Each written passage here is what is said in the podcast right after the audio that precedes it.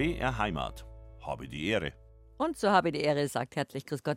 Hermine Kaiser, mein Gast heute ist ein bayerisches Multitalent. Simon Pierce ist Schauspieler, Kabarettist, Synchronsprecher, Autor, seit kurzem über 40. Das beschäftigt ihn sehr, auch in seinem neuen Programm Hybrid. Und was jetzt ein Kabarettist, ein Comedian und ein Stand-up-Comedian ist, das beratschen wir bei unserem Stand-up-Ratsch Simon Pierce.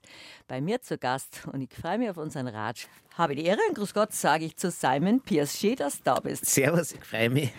Du bist einer der wenigen Gäste, die sich sofort ins Funkhaus gefunden haben. Du bist ja schon als Butzel ins Funkhaus kommen, ungeboren eigentlich schon ins Funkhaus Ungeboren geboren. war ich auch schon mit der Mama, genau. Und dann danach auch noch sehr viel. Ich kann mich noch, also diese Gänge hier, ich kann mich noch an alles erinnern, wenn ich da immer, wenn ich Leberkassemmel gegessen habe, da, wenn ich gewartet habe auf die Mama und dann habe ich auch ganz früher gesprochen schon. Und da können wir gleich mal reinhören. Da haben wir nämlich vorhin uns drüber unterhalten, dass du im Kinderfunk schon gearbeitet hast und gesagt hast, du kannst auch jedes Lied mitsingen. Wie hat damals die Sendung nochmal geheißen? Krautkopfbande. Das Und kann das- ich wirklich noch aus. Ich hatte es heute früh gleich als Ohrwurm im Kopf, komischerweise. Du, dann würde ich sagen, also wir haben gesagt, wir duzen uns, wir Ja. sind uns schon ein paar Mal so begegnet, auch durch die Mama. Wer die Mama ist, darüber reden wir auch noch. Auch wenn du nicht immer den Stempel haben möchtest, der Sohn von, Doch, den habe ich aber gern. sagen wir es einfach, der Sohn von Christiane Blumhoff. Genau. Und die kennt man ja wirklich äh, als Schauspielerin, als Sprecherin, als eigentlich die Stimme des Bayerischen Ja. Rundfunks für viele Jahrzehnte. Ich hoffe, die Mama hört jetzt zu und lacht auch sehr. Sie hat ja damals auch mitgespielt Die war bei auch der, Teil bei der der- Brautkopfbande. Ich glaube, das haben wir jetzt in dem O-Ton gar nicht drin. Horch mal mal rein, du kannst gern bei der Musik mitsingen, Das Simon. passiert automatisch, glaube ich. Kopf, Kopf, Kopf, hey, hey, du. Machst du mit oder hörst du zu? Weididididio. Gustav Fest, oh Gott. Versehen nie am Rande, immer mittendrin. Die Krautkopfbande. Tja. Ah, Und manchmal auch ganz schlecht. Das kann ich alles noch. Doch dann. Da, da, da, da, da, da. Krautköpfe. Sechs, sieben oder acht. Möchtest du nicht auch ein Krautkopf sein? Macht einfach mehr Spaß als allein.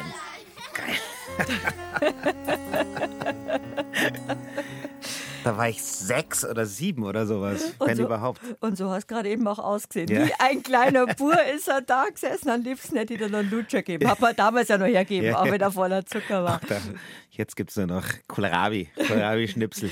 Kannst dich noch erinnern an die Aufnahmen? Das war doch bestimmt spannend, in den Bayerischen Rundfunk reinzugehen, was ja für dich vertraut war durch deine Mama, aber dann selber mitmachen zu dürfen. Ja, voll. Vor allem, das war so ein Studio noch, ich weiß nicht, wie die heißen, wo noch so verschiedene Bodenbeläge waren. Also wir haben die ganzen Geräusche quasi mitgemacht. Wenn wir durch über, über den Kiesweg gelaufen sind, dann war da so eine Kiesgrube. Rutsch, rutsch, rutsch. Ja, da ist so ein Kasten mit den. Es ist alles im fünften Stock noch bei den Ja, Hörspielaufnahmen. Sieht alles noch aus. Da gibt es noch die Türen. Ja, das ist so spannend, auch für Besuchergruppen. Also, wenn unsere Hörer mal hier, unsere Besuchergruppe, Hörerinnen und Hörer sich anschließen, das ist ganz spannend zu sehen, wie, wie Hörspiel produziert wird. Ja. Ach, das war super. Ich weiß, da war auch ein, ein Spätzl von mir dabei, der Bernhard Rau hieß der. Der war ähm, Mitschüler von mir und ein guter Freund damals. Und den haben wir quasi äh, da zum Sprecher kurzzeitig äh, gemacht, weil der halt so saugut bayerisch sprechen konnte. Und das gab's halt nicht so viel. Ich meine, ich habe ja auch nur so ein, so ein Münchner bayerisch und der hat halt so richtig schön oberbayerisch geredet. Und deswegen war der auch da dabei. Servus Bernhard, falls du uns hörst. Ich weiß nicht, ob der Bayern eins hört. Kann er sein. Wir sind auch bei BR Heimat. Also das, BR Heimat, das stimmt. hört der Ja, Bernhard. hört wenn der so bayerisch redet, dann hört das. Jetzt horchen wir mal rein in einen Ausschnitt. Da ist jetzt die Mama nicht dabei. Da, wir haben jetzt was gesucht und du hast dich lang selber nicht erkannt. Na. Und am Schluss haben wir vor den Nachrichten jetzt schon reingehört und was rausgeschnitten. Und am Schluss hast du gesagt, das bin ich. Jetzt habe ich mich gehört. Also nicht das Kind mit der Ja, auf bayerisch Rotzglocken. Horchen wir mal rein. Die Tür ist ja zu. Meint ihr, der ist weggegangen? Glaube ich nicht. Das war ich. Hey, seid mal leise. Ich höre da hinten was. Wo denn? Hey, der singt ja unser Lied. Aber ganz schön falsch. Das müssen wir ihm mal richtig beibringen. Gustav, Gustav. Er gleich. Ihr werdet sehen. Sein Gustav lässt er nicht umsonst rufen. Was regst du dich denn so auf, Gustav? Ist noch nicht Abendmahlzeit. Ein bisschen wirst du noch warten müssen. Diesmal hast du uns nicht kommen hören. Gell, Gustav? Ich habe euch längst gesehen. Das Warum war ich. gehst du denn gleich? Wo warst du nachher? Ich war hinterm Stall.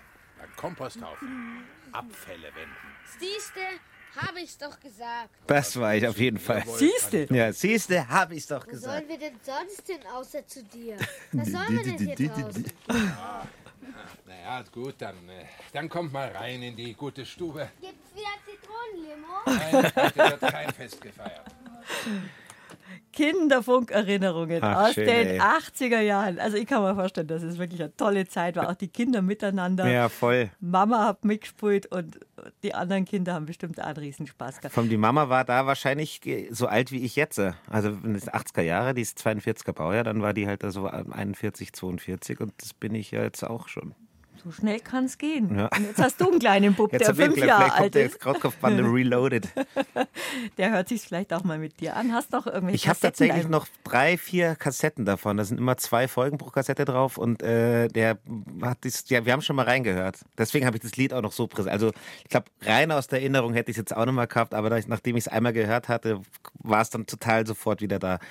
Ja, hast du denn einen, überhaupt noch einen Kassettenrekorder? ich habe noch eine Anlage mit Kassettenrekorder, ja. Das sind ja mittlerweile Raritäten im Moment. Äh, vor kurzem war ich auch bei Leuten in deinem Alter, für mich junge Leute, du kommst ja jetzt alt vor mit über 40, aber Einladungen haben die, war das Motto 80er Jahre und da ging alles um Kassetten. Das war so der Inbegriff der 80er Jahre. Ja. Ich habe mir gedacht, das war doch gerade erst die 80er, was ist jetzt ist da doch so?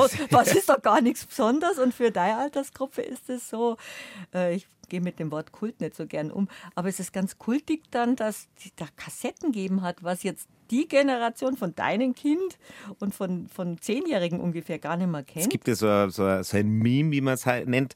Da ist eine Kassette abgebildet und ein Bleistift daneben. Und da steht dann drunter, äh, Kinder der jetzigen Zeit wissen gar nicht mehr, was das für eine Kombination ist. Und wir kennen das alle noch, wenn man die Kassette wieder auf, aufdrehen musste, wenn Ja, das Band irgendwie lose war. Oder im Auto in den Kassettenrekorder, wenn es da Bandsalat gegeben hat, hast du gewusst, du kannst das ganze Ding nicht Ja. ausbauen. Da hat man auch mit dem Bleistift rumbohrt und hing und hat dann nicht gewusst, jetzt, wo wir beim BR waren, haben wir gewusst, wie man was kleben kann. Das ist alles nicht gegangen. Wir haben sogar so gehabt, meine Schwester eine 90er-Kassette, Seite A und ich habe die Seite B gekriegt. Oh, so fair So, ging es bei euch zu. Ja. Naja, so fair war es nicht. Also sie hat von der Seite B dann ungefähr die Hälfte auch noch gekriegt. Und dann war da immer noch. Also was du die Jüngere oder bist Ja, natürlich. Bist du der Jüngste? Ich bin auch der Kleinste, doch, ja. Also der Jüngste und der Kleinste, muss Ja, man sagen. Da lernt man sich durchzusetzen. Du hast noch einen älteren Bruder und eine ältere Schwester. Genau. Und deine Mama, jetzt, jetzt haben wir es vorhin schon angedeutet, ist Christiane Blumhoff und du bist einfach damit aufgewachsen, einer der, eines der Kinder der Bur von der Christiane Blumhoff zu sein, die einfach im Bayerischen Rundfunk ein- und ausgegangen ist und immer noch ein- und ausgeht, weil sie ist einfach eine der bekanntesten Künstlerinnen und der vielseitigsten im Ja. Bayerischen Rundfunk als Schauspielerin und als Sprecherin. Und das ist eine ganz markante Stimme. Für dich war das natürlich selbstverständlich, dass die Mama sowas macht. Ja, für mich hat die auch immer noch die schönste Vor klar ist auch meine Mama die schönste Vorlesestimme. Also auch wenn ich manchmal höre beim Durchseppen, dann höre ich sie auf einmal und dann bleibe ich hängen, egal was da gerade läuft, weil es schon das ist das ist so wie eine akustische Umarmung immer, wenn ich die Mama höre, weil die so eine, also die hat einfach eine super Stimme, also ist auch eine super Sprecherin. Und hat auch viele Rollen gehabt, wie zum Beispiel die Frau Pfaffinger. Und früher bei Bayern 1 hat sie ja auch Mhm. Taxlerin gemacht. auch ja, am die Anfang. Taxlerin, genau. Also sie ist einfach immer präsent. Und du als Künstlerkind, war, das ist die Frage, die man dir wahrscheinlich immer stellt. War dir schon klar, dass du sowas machen möchtest? Weil als Teenager sagt man, man möchte ganz was anderes machen als die blöden Eltern. Als Teenager findet man die Eltern blöd. Habe ich gar nicht. Das ist also schön. Mein Bruder, mein Bruder hat äh, tatsächlich, der hat rebelliert, Mhm. äh, der hat dann eine Banklehre gemacht. Das war, das war quasi seine Rebellion gegen das Elternhaus. Aber was anderes ging ja nicht, weil bei uns eher alles durchgeknallt war. Und äh, na, ich habe das immer schon gern gemacht, weil ich auch dieses dieses Leben und mit den ganzen Kolleginnen und Kollegen von der Mama, wie die dieser Umgang, dieses, dass alle, dass auch die Erwachsenen so viel Spaß miteinander haben und so, das hat mich auch total an dieser Welt fasziniert. Und ich war ja auch immer mal wieder mit, da war mal, wenn sie irgendwie mit dem Steiner unterwegs war oder sowas, dann bin ich auch mal mit auf Tournee gefahren. Und das war dann, äh, irgendwie mocht, war, war mir das schon, schon klar, dass ich da, da auch hin will gab es eine coole Geschichte, übrigens fällt mir gerade ein, da war die Mama auch äh, mit dem Bayerischen Theater unterwegs. Das war irgendwann, hat sie Ende des 19. Jahrhunderts gespielt. In Bayern am Land und, und ich war in der Garderobe und habe da gewartet mit fünf. Mir war dann aber irgendwann langweilig und dann habe ich mir gedacht, ich schaue halt auch das Stück mir an mhm. und bin dann von hinten an die Kulisse und habe durchs Fenster geschaut und auf einmal haben alle angefangen zu lachen. Die haben gerade die Hochzeitsszene gespielt, 1883 irgendwo, weißt du, im Chiemgau oder sowas und dann steht auf einmal da hinten so gar nicht, also aus der Zeit Christen, so ein kleiner, ein schwarzer Bub und schaut da durchs Fenster rein und die Hauptdarstellerin hat es gesehen und dann ist zur Wahl auf einmal die komplette Szene abgebrochen. Das war dein erster großer Auftritt. Das war mein erster Comedy-Auftritt. Da wusste ich, okay, ich mag es, wenn die Leute lachen. Vielleicht war das die Initialzündung. Das heißt, du schaust bei, dem, bei deinen Programmen immer durch ein Fenster rein. Genau, ja. Das ist mein Bühnenbild quasi. Das Fenster zum Hof, das Fenster zur Hochzeit. Habt ihr bei euch daheim wirklich so viel, weil du gesagt hast, es war ziemlich durchgeknallt, Kasperltheater gespielt? Ja, also bei uns war es schon immer laut, also positiv laut, äh, ähm, sehr temperamentvoll. Wir haben auch immer alle, das war sehr offen immer, auch der Umgang mit meinen Eltern, also jetzt nicht total anti-autoritär, aber so halt und dann waren natürlich immer viele Feste. Mein Papa hat gerne, ähm, war gerne Gastgeber, deswegen hat er später auch ein Restaurant aufgemacht. Dann kamen seine afrikanischen Freunde. Meine Mama war auch gerne Gastgeberin. Da kamen die ganzen Kolleginnen und Kollegen und so eine Party bei Pearsons und das ist bis heute so. Das waren immer, also unter 50 Leuten ist es einfach nur ein, ein, ein kleines Sit-in. Also Party geht erst ab 50 los. Genau. Und bei uns war auch immer die Tür auf. Meine Freunde sind auch immer reingekommen und wenn einer mehr da war, dann gab es halt mehrere zum Essen und so. Und das habe ich alles irgendwie mitgenommen. Und Aber das klingt nach einer Kindheit, wie sich jeder wünscht, dass eben wenig verboten ist und viel erlaubt ist und dass man alle Spätzeln mitbringen kann und dass von den Eltern auch die Freunde sind, dass es so ein, ein, ein Miteinander ist. Total. Es war auch tatsächlich sehr vertrauensvoll. Also ich habe ganz wenig äh, Verbote gehabt aber ähm, immer, ich hatte immer einen direkten Draht zu meinen Eltern und ich wusste, ich wusste halt, also es war so, mein Papa hat dann das Lokal gehabt zum Beispiel und die Mama war halt auf, auf Theater spielen, als ich so 13 war, sage ich jetzt einmal. Und dann war ich daheim und habe mit meiner Schwester, dann wollten wir irgendwie noch länger Fernsehen schauen. Hätten sie einfach machen können. Meine Eltern sind ja nicht vor zwölf auf Nacht heimgekommen, aber wir haben dann immer noch angerufen und gefragt. Das ist Vertrauen. Das ist genau, also gegenseitiges Vertrauen.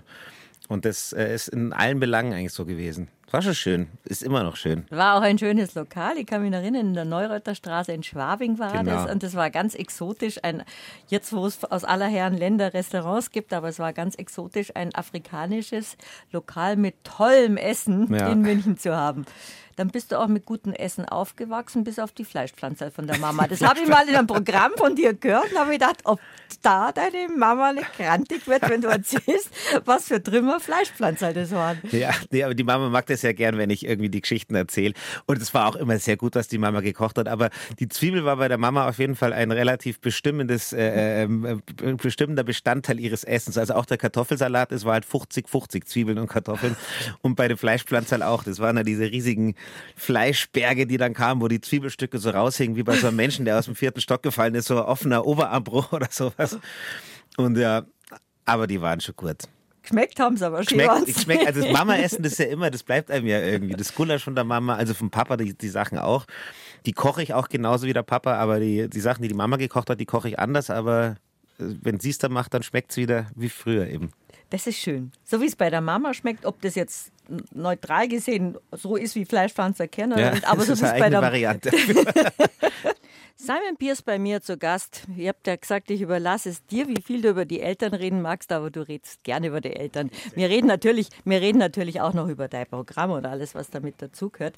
Aber es hat dich schon sehr geprägt, diese Kindheit, haben wir darüber geredet, in einem multikulturellen Elternhaus, ja. wo viel gelacht worden ist und es unkonventioneller konventioneller war als vielleicht bei, was auch immer normal ist, bei, bei deinen ja. Mitschülern. Die fanden das doch sicher auch toll, dass es bei Pierce Blumhoff so lustig zugangen ist. Auf jeden jeden Fall.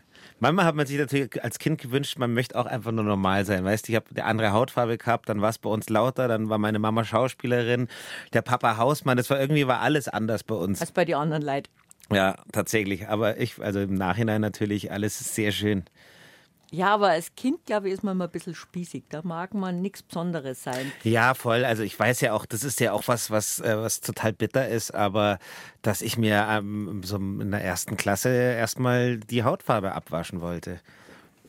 Weil das ist Also dein Papa ist Nigerianer, das ist Ja. bekannt. Man muss aber nicht immer sagen, das ist der mit der dunklen, dunkleren Hautfarbe. Das ist heutzutage eh kein Thema mehr. Man ja. ist immer, ja, leider man, ist es schon noch Thema, muss man sagen. das ist auch ein Thema, über das wir so gleich, gleich reden werden.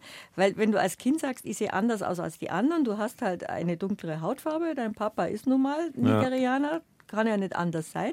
Ist auch eine schöne Hautfarbe, Ja. abgesehen davon, wenn man nicht so ein Kaslawi ist, was auch nicht schlimm ist. Aber äh, als Kind warst du da eben anders und da hast du schon mal anders ausgesehen. Das kamst eh schon aus einer Künstlerfamilie Ja. und hast eine andere Hautfarbe gehabt und wolltest dich gleich abwaschen. Genau, das ist halt, wenn man, also wie gesagt, als Kind möchte man am liebsten ja erstmal in der Masse untertauchen. Also als Teenager fängst du ja dann an, irgendwie dich speziell zu machen. Und das haben wir mir dann sparen können, weil das, das war dann ganz cool, weil ich hatte mein Alleinstellungsmerkmal eh. Also ich musste mir dann die Haare nicht rot färben oder irgendwie irgendwelche Piercings. Das hatte ich schon im Namen, das Piercing. Sehr lustig. Stimmt, ist mir gar nicht aufgefallen. Dass der Peace ist auch in deinem Programm, Peace, der ja. Frieden, was schön ist in deinem Namen auch drin Ja. ist, nur ein, ein Buchstaben zu viel, aber Piercing ist ja auch noch dabei. Aber äh, dann lernt man aber auch, sich durchzusetzen. Ja, auf jeden Fall. Also deswegen glaube ich, habe ich auch mir diesen Humor angeeignet. Das war immer schon so ein Schutzschild, sage ich mal. Also generell auch gegen Anfeindungen. Jetzt zum Beispiel habe ich das oft beim Fußball, dann wenn man irgendwo am Land ein bisschen weiter rausgefahren ist und ich wusste, was da für Sprüche kommen von den anderen und wie die reden. Und deswegen habe ich die schon immer selber gemacht, um denen quasi ihr, ihr, ihre Waffe wegzunehmen. Und generell, weißt du, ich bin klein, ich bin äh, äh, schau anders aus und war jetzt nur nie so ein kein Schlägertyp, sagen wir es einmal so. Deswegen habe ich da schnell gelernt, das alles mit Humor und mit meiner mit meiner Sprache zu lösen. Und damit fahre ich bis heute zum Glück ganz gut. Also ich bin immer noch ein, ein, ein Friedens- und Konfliktbewahrer. Äh, äh, ähm, äh, Bewahrer. also auch wenn es mal irgendwie brenzlig wird mit meinen Freunden, ist jetzt nicht mehr so, aber so mit Mitte 20, wenn da was passiert, dann habe ich immer versucht, noch die Sache äh, ähm, verbal zu lösen. Hat auch meistens hingehauen.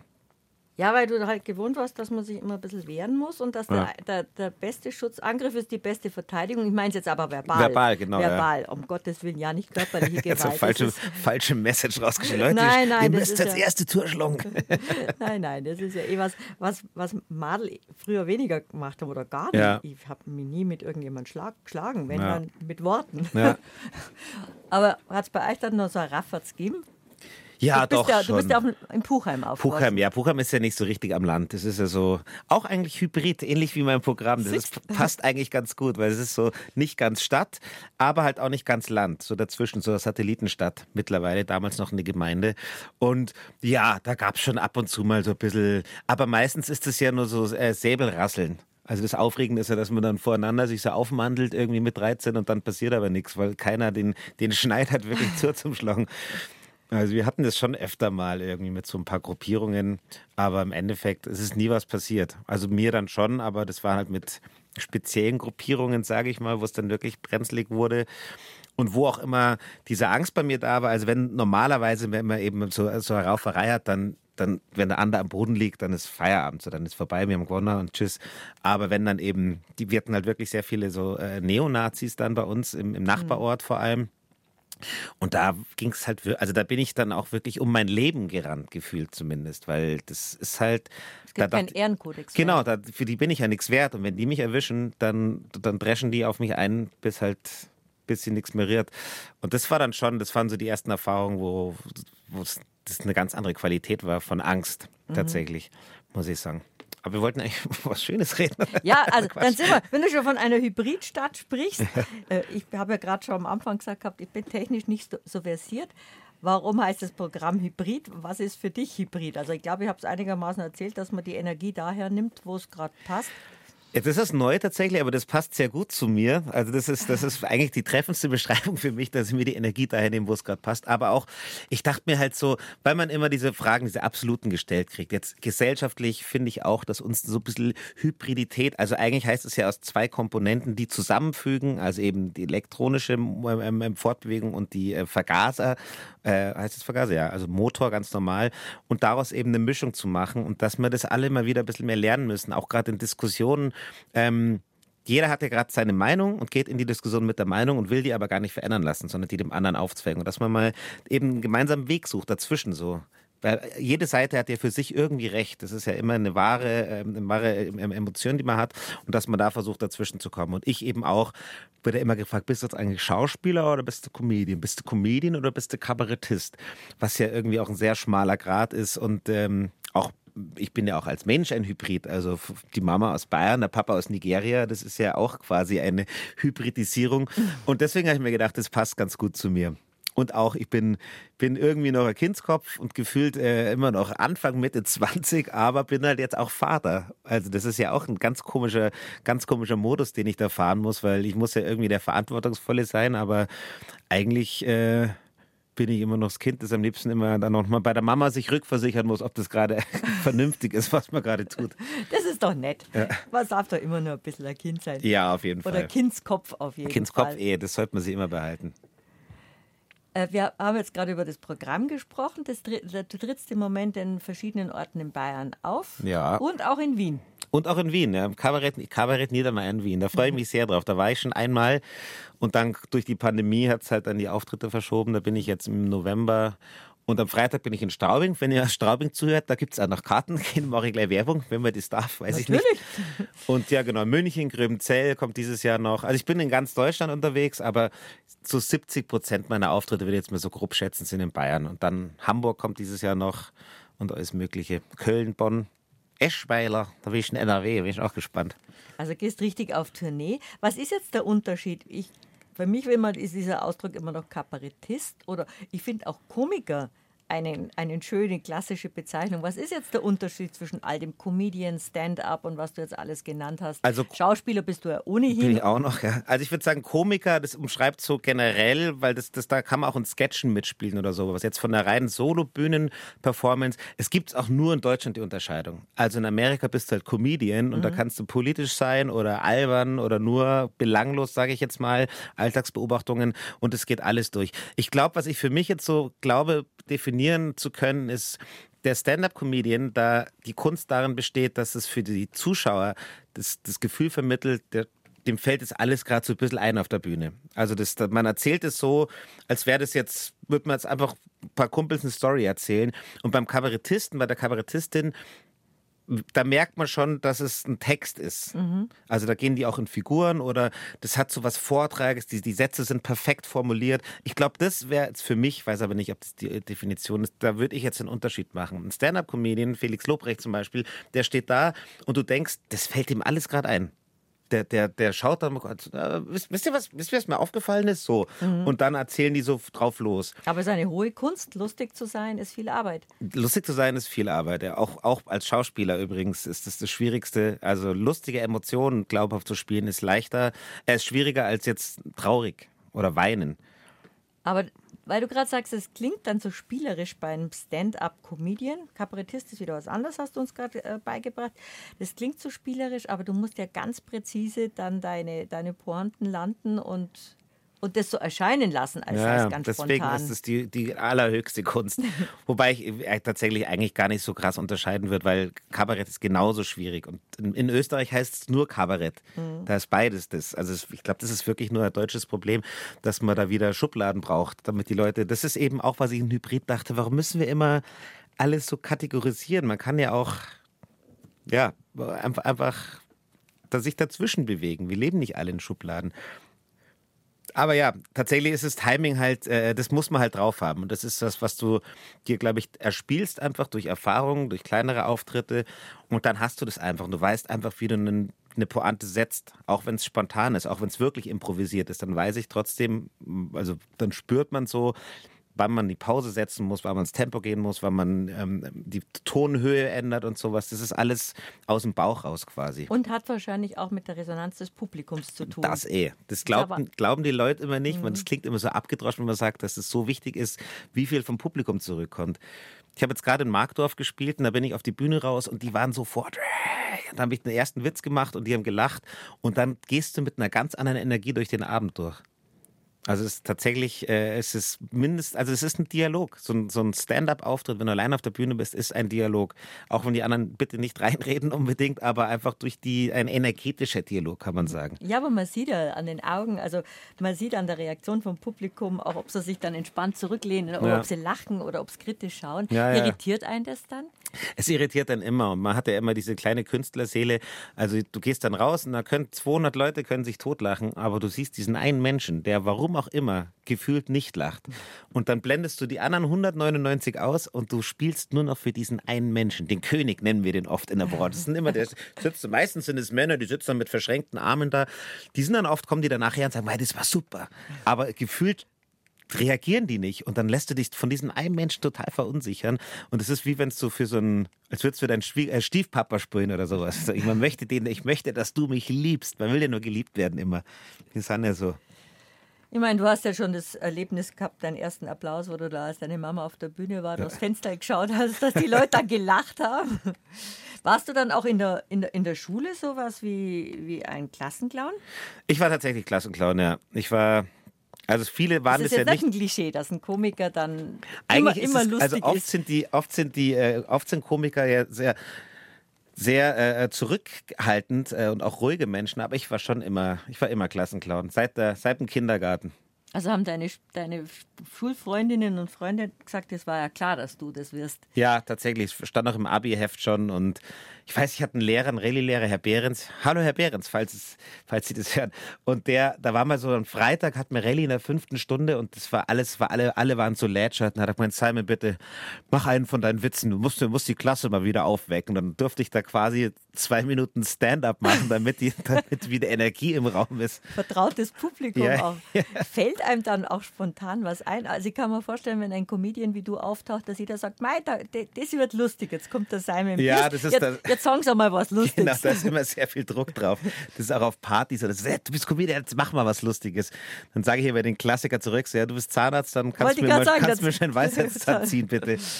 Das Vergleich mit dem Zahnarzt ist gut, wobei die auch bei, bei, wenn Ärzte auf Veranstaltungen sagt man immer, mein Gott, dass sie da Ja. sind, mir tut's das Oder so weh. Physiotherapeuten so, ich hab so im Kreuz, weißt du, was das ist? Na, na ich sag dann immer, ich hab Feierabend, ich bin privat da. Simon Pierce bei mir zu Gast und gleich mitgesungen hat er bei der letzten Musik. Hast du auch mit bayerischer Musik zu tun gehabt? Du bist ja bayerisch aufgewachsen. Ich bin bayerisch aufgewachsen. Ich habe ein bisschen mit bayerischer Musik zu tun gehabt. Ein guter Bekannter von uns war der, der Arthur Leubel. Das war so ein ähm, Münchner bayerisches Original, Wirtshausmusikant. Und ich musste mal für die Chiemgauer musste ich tatsächlich so einen, so einen Jodler vom Geusern äh, spielen, auch auf Gitarre mich selber begleiten. Und äh, das, da habe ich vom Arthur dann bayerisch Gitarre lernen beigebracht bekommen. Also Gitarre spielen könntest du noch. Ja, aber das, äh, ich habe jetzt in der, in der, Pandemie habe ich es auch wieder rausgeholt und nochmal noch mal angegriffen und so ein bisschen kann ich Ich kann so, also ich, ich kann alle Akkorde eigentlich, so die meisten, diese Grundakkorde alle greifen, aber das mit dem Umgreifen ist dann meistens schwer. Aber so bayerisch zupfen, das kann ich noch ein bisschen. Und so ein paar alte Jodler habe ich noch vom Arthur. Magst du aber nicht vorführen. Lieber nicht. Selbstverständlich. Da ist die Konkurrenz zu gut. Deine, deine Playlist ist zu stark. meine Playlist, meine Volksmusik. Wenn man in Bayern aufgewachsen ist, dann hat man einfach mit Volksmusik zu tun. Und zwar ganz Und unbewusst. zwar mit richtiger Volksmusik. Das ist ja echt richtig schöne Volksmusik. Ist das, ja bei uns bei Bärheim. Und ich merke es aber bei meinen Studiogästen, auch die, die nicht selber Musik sagen, sagen, es ist so selbstverständlich, wir sind einfach damit aufgewachsen. Das ist ja wirklich wie, wie, wie in unseren Genen drin, dass man, was man Volksmusik mitkriegt. Ja, das ist wie als Kölner, dass du halt irgendwie 58 Karnevalslieder irgendwie nachts um drei lossingen kannst. Also wir haben die klassische schöne Volksmusik, die dir ja auch präsent ist. Du bist bayerisch aufgewachsen und das Bayerische ist in dir schon sehr drin. Du wechselst ja auch, wenn du in Bayern auftrittst, bist du schon bayerischer auf der Bühne, Ja, auf jeden als Fall. wenn du jetzt zum Beispiel Also in Hamburg rede ich Hochdeutsch, beziehungsweise die freuen sich ja immer besonders, wenn dann mal so bayerisch geredet So ein wird. echter So, Bayer. Echter Bayer jetzt mal da. Ach, klasse, das ist ja prima, wie sie da bayerisch reden. Da reicht es, wenn man Servus zur Begrüßung sagt, da sind die schon so, ah, wunderbar, das ist ja wie in der Sommerfrische. ein Aborigine aus Bayern. Ja. Tust du dich leichter, wenn du bayerisch sprichst? Weil wir haben ja beide auch gesagt, wir, weil wir uns ja duzen, das ist einfach einfacher, wenn man, das ist einfacher, wenn man auf bayerisch miteinander ratscht. Dann duzt man sich auch, dann redet Ja, man leichter. genau, da redet man leicht. Tatsächlich ist es so, wenn ich zum Beispiel Texte lerne und mir mundgerecht mache, was man machen sollte als Schauspieler, dann äh, lerne ich die meistens auf Bayerisch erst einmal. Also ich, ich, ich mache mir das, ich übersetze mir, da transkribiere mir die Texte ins Bayerische, spreche die dann so, weil dann kommt es komischerweise der für mich, ja, ist. relativ natürlich raus einfach und dann muss ich es halt natürlich wieder auf Deutsch sprechen. Also auf, auf Hochdeutsch. Aber du schreibst ja all deine Sachen selber. Ja, meine Sachen schreibe ich selber. Ja. Auf der Bühne bin ich, wie gesagt, ich bin eigentlich auf der Bühne nur bayerisch, wenn ich äh, Figuren zitiere. Weil ich ja, also ich rede, Also persiflierst. ja, persiflierst oder auch einfach zitiere. Die Mama zum Beispiel redet bei mir auch bayerisch, weil es halt bayerisch geredet hat. So, aber ich rede selber als Simon, wenn ich erzähle, re- rede ich ganz normales Hochdeutsch, mehr oder weniger. Also das, was wir Bayern als normales Hochdeutsch ansehen zumindest. Und genau, und dann die Figuren die dann auch bayerisch, oder der Edi, so ein alter Bekannter von uns, den wenn ich zitiere, dann, dann rede ich halt, wie der Edi geredet hat. Ja, weil du ihn jetzt sozusagen zitierst. Genau. weil du ihn Ja. sozusagen nachmachst. Wir haben ja gesagt, wir reden auch jetzt wirklich noch ausführlich, wir haben ja dann noch eine Stunde. Aber jetzt, bevor die Elfer-Nachrichten kommen, haben wir gesagt, wir wollten noch mal die, die unverwechselbare Stimme von deiner Mama Ja. hören. Und dann haben wir uns jetzt zwei Beispiele rausgesucht. Zum Beispiel, da, war sie, da warst du ganz berührt, als wir Ja. gerade während der Musik reingehört haben.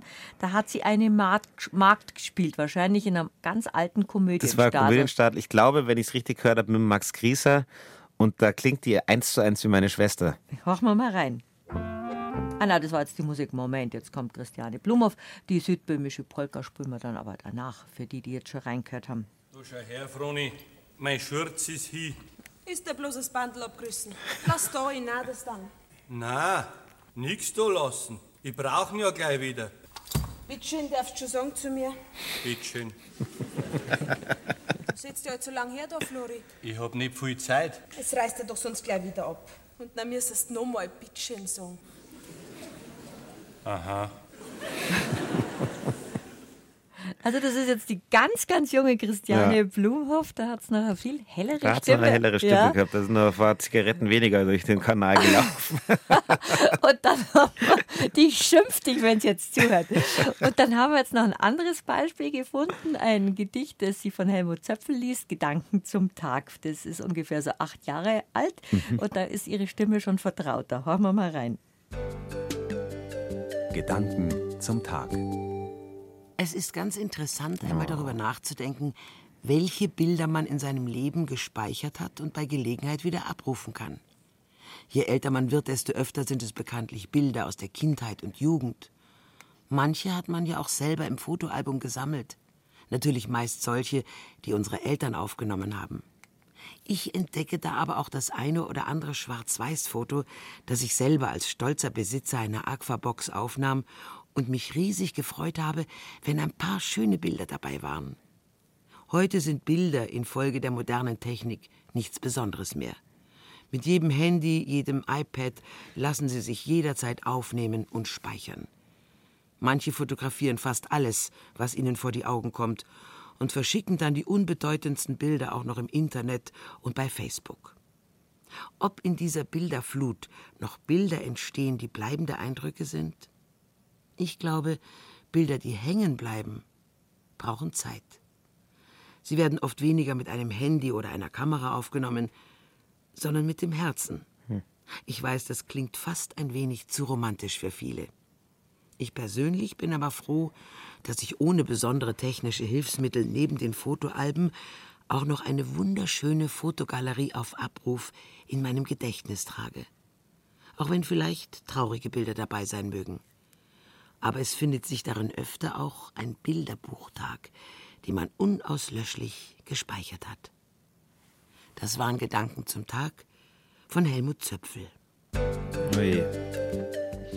Okay, Unver- die. Unverkennbar die Mama und der Ja. Text hat jetzt aber auch dazu gepasst über das, was wir geredet, Ja. geredet haben, auch über Kindheit und über Erinnerungen und schöne Bilder, die man hat. Also sie hat wirklich eine unverwechselbare Stimme und hat den Bayerischen Rundfunk auch sehr geprägt, was du ja jetzt ja auch machst. Ich habe, wenn ich das erzählen darf, äh, meine Oma, also die Mama von der Mama, die hat damals, als mein Bruder geboren wurde, hat die ähm, so Geschichten selber geschrieben für ihn. Die war ja auch Künstlerin, die haben auch das Marionettentheater mhm. gemacht, meine Großeltern. Und die hat für meinen Bruder quasi so zwölf Kurzgeschichten gemacht, äh, Kindergeschichten, dieser Funder mit dem Kasperl und ohne Kasperl und alles Mögliche. Und jetzt haben wir, mein Bruder und ich, die Idee gehabt, dass die Mama die einliest. Das hat sie jetzt gemacht, die hat die quasi eingelesen. Und mein Sohn hat das jetzt auf seiner Tony-Box, da gibt es einen Kreativ-Tony, den man selber bespielt spielen kann. Und jetzt hört der manchmal zum Spielen quasi seine Oma mit, der, mit den Geschichten von seiner Uroma. Ur und das ist total schön. Und das hat sie ja genau diese, diese Erzählstimme. Ich finde es schön, dass für meinen Sohn quasi Mamas Stimme auch noch die so eine Erzählerinnerung so. ist. Jetzt habe ich nasse Augen. Ja. Das ist ja, das ist ja wunderschön. Ja. Die Künstlerdynastie ja. Blumhoff-Piers. Wie hat deine Großmama nochmal geheißen? Elga, Elga Blumhoff-Schatt.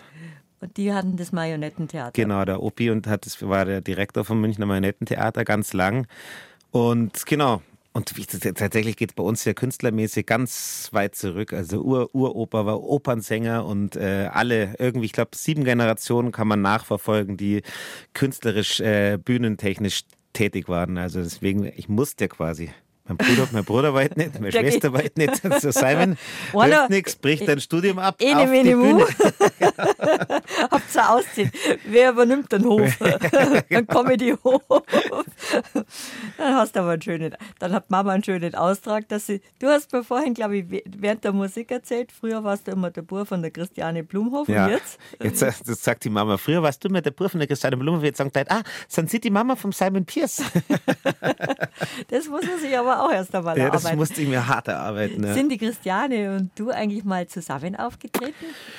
Wir haben einmal, also wir haben einmal zusammen. Außer bei, wo du das Fenster geschaut hast. Was, wo? Wo du das Fenster geschaut hast. Also geplant. Wir haben zusammen gespielt, aber ich überlege gerade, ob das ein Stadel war.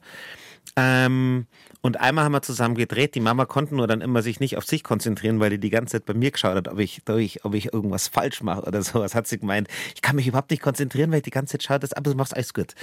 Aber ich glaube, das war's. Und Lesungen haben wir zusammen gemacht. Auch mit dem Arthur zum Beispiel, der Bayerische Wirtshauslesung. Arthur Leubel, ja. Also, ist schon schön, gemeinsam sowas zu machen. Total, ja, voll. Also ich finde es, ja, wie gesagt, für mich ist es auch, auch da kann ich meine Mama zitieren, der schönste Beruf der Welt für mich. Und deswegen äh, bin ich auch sehr dankbar, dass sie mich quasi da, dahin eingeführt hat. Weil man ja oft denkt, so als Künstlerkind, ob man da Vorteile hat, das weiß ich nicht, aber auf jeden Fall weiß ich, dass ich natürlich durch diese frühe Berührung mit diesem ganzen Berufsstand ähm, da der Weg dann irgendwie prädestiniert war. Und du machst ja was ganz anderes als ja, die ja. Mama. Ich meine, du hast auch mal Volkstheater gemacht, aber, aber als Schauspieler hast du weniger gemacht, mehr als Sprecher oder eben als Comedian, wie es jetzt heißt. Ja, weil Schauspieler auch. Kommt jetzt auf Sky eine neue Serie, wo ich dabei bin. Public Affairs. Und was spielst du da? Da spiele ich einen den Sprecher von der Pharma- und äh, Chemieindustrie. Das ist so eine Serie, die geht um Berlin, äh, um so einen PR-Spin-Doktor, wie das heißt. Also einer, der so ein bisschen hinter der Kulisse, irgendwie hinter den Kulissen da alles Stimme auf Stimmenfang geht und auf Mehrheiten im Bundestag und sowas. Und Aktuelles tatsächlich Thema. sehr gut recherchiert und echt eine spannende Serie. Es geht quasi um diese ganzen Hintergrundgeschäfte, Hintergrundgeschäfte in den Cafés in, in, in der Hauptstadt. Und ich bin eben der ähm, ein paar Folgen der Gegenspieler von dem Hauptdarsteller, weil der für die Umweltschutzorganisation quasi eintritt und ich für die Pharma- und Chemielobby und da geraten wir aneinander. da, musste, da musste ich Rugby, da musste ich Rugby lernen für diese Serie und musste richtig ins Rugby-Training auch gehen. Und ich habe einen Bandscheiben, apropos Rücken, ich habe letztes Jahr einfach einen Bandscheibenvorfall in der Halswirbelsäule gehabt. Und Aua. dann kam diese Anfrage und ich habe das, das so gelesen. Ja, das war nicht so schön. Und habe das dann im Drehbuch halt so überflogen und immer so, dass wir uns am Rugbyfeld treffen. Dachte halt, ja, wir schauen halt Rugby und, und dann ratsch mal ein bisschen. Und dann ruft mich irgendwann der Produktionskoordinator einmal, Simon, du, wir haben jetzt ein Rugby-Team für dich, für dein Training. Ich so, ach so, ich muss selber spielen. Und dann habe ich meinen Orthopäden angerufen und so, äh, oder beziehungsweise meinen Physiotherapeuten, so Leander, ähm, ich muss Rugby spielen. Ist es gut mit meinem Rücken? Dann hat er gemeint, du ja, Simon, das musst du wissen. Ich hoffe, es gibt sehr viel Geld, weil danach wirst du nur noch barrierefrei arbeiten können, wenn es blöd läuft.